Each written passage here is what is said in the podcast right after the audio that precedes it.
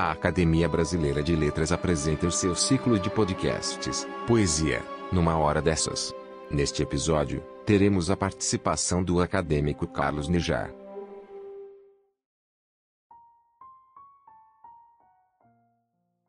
Amigas e amigos ouvintes, aqui fala Antônio Torres para, em nome da Academia Brasileira de Letras, agradecer a todas e todos pela audiência e saudar o caro confrade Carlos Nejá, poeta e ficcionista muitas vezes premiado, traduzido e estudado Brasil adentro e afora.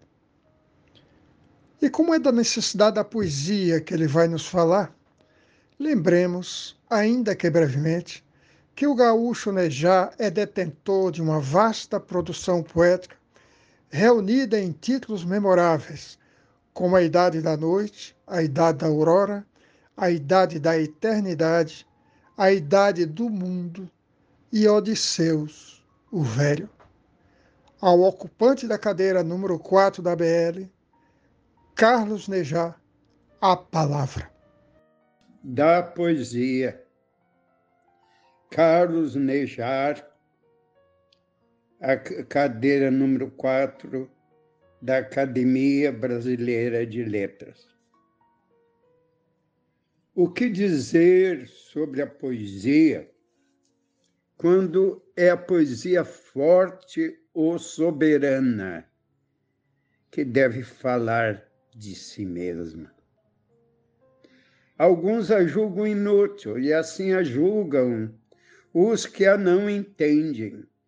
Entender precisa ter ouvidos de alma e olhos de sonho. Mas nada no universo é inútil. Tudo tem seu precioso significado e tudo busca sentido. O que não compreendemos não quer dizer a negativa de existência das coisas. E mesmo que a poesia no materialismo desse século ou no encolhimento cultural tenha voltado para as catacumbas. Ali, vigorosamente continuará a existir e revelar a grandeza da palavra e a cintilância do espírito que sopra onde quer. Muitas vezes há os que negam a poesia, sob o pretexto de que é obscura, ininteligível. Mas, ao contrário, obscura inteligível é a alma desses, sim. Herméticos são os perseverantes da escuridão.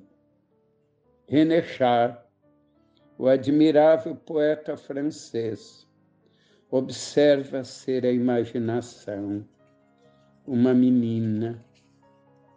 E para ele, o poema não é belo, curioso, original, mas algo que deve ser saboreado e admirado. A luz, na verdade, acostuma e vê a luz quem a tem. O mesmo que ocorre com o divino.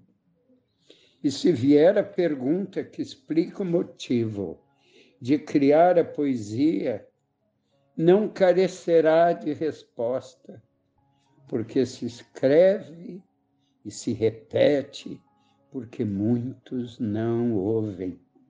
E ninguém escolhe ser poeta. É a poesia que nos escolhe. E há de ser a segunda ou terceira natureza de estarmos vivos ao nos estabelecer como voz no universo. E o poeta é exatamente aquele que dá rosto e voz aos que não os têm, ou que tenta tornar visível o que parece ser invisível. Tudo é palavra, até o que não é.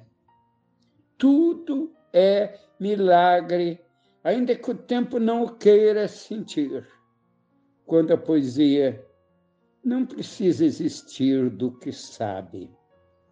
também existir do que não sabe. Muito obrigado.